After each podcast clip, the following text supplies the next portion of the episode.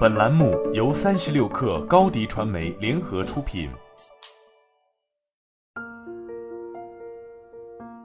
本文来自微信公众号《哈佛商业评论》。当你入职一家公司，你得在短时间内适应它的文化。想必你已对九十天法则烂熟于心。我们也听过太多有才华的人因没能洞悉企业文化而在新公司栽跟头，这是常事，也难免。因为大多企业并不会向新人解说文化上的规矩，新手们也往往一心扑在工作上，对新老板关注备至，却忽略了规则的深重影响。明白规矩对你初期的成功至关重要。如果你想做事更有效率、更容易被接受，不仅要知道同事们在做什么工作，更要知道他们是如何工作。新入职时，你要看看大家都是如何与周围人沟通的。等级制度通常决定了你与上级沟通的方式。比如，在等级更森严的公司，你若想和老板沟通，可能得事先申请，层层上报；在等级没那么严明的公司，可能会鼓励员工直接用邮件与高管们对话。要想弄清楚这些规矩，找出这些规则的最好方法就是四处打听。你的同事和直接下属可能会告诉你如何与你的主管以及更上级领导交流。你可以询问同事们一些近期由沟通而影响高管领导们的成功提议。有些公司认为工作大多是个人的劳动成果，而另一些公司则认为工作成果具有合作导向。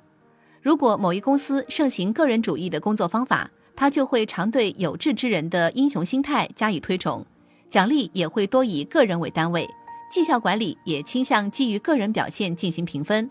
对同僚而言，每个人理当因其特殊的贡献而得到嘉奖。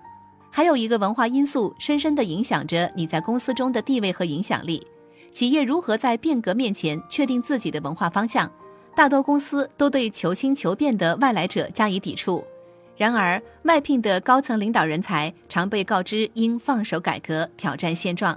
新加入一家公司时，你需要牢记一件事。过去的成就不能成为容许你在现有企业文化中越界违规的理由。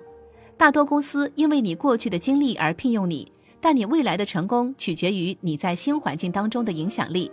你的影响力取决于你对新企业文化的理解程度与你能否融入其中。好了，本期节目就是这样，下期节目我们不见不散。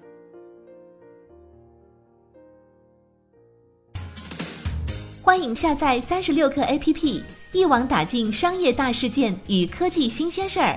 欢迎添加克星电台微信号，微信搜索“克星电台”的全拼，加入我们的社群，一起交流成长。高迪传媒，我们制造影响力，用最专业的态度为企业提供视频、音频全流程解决方案。商务合作，请关注公众号“高迪传媒”。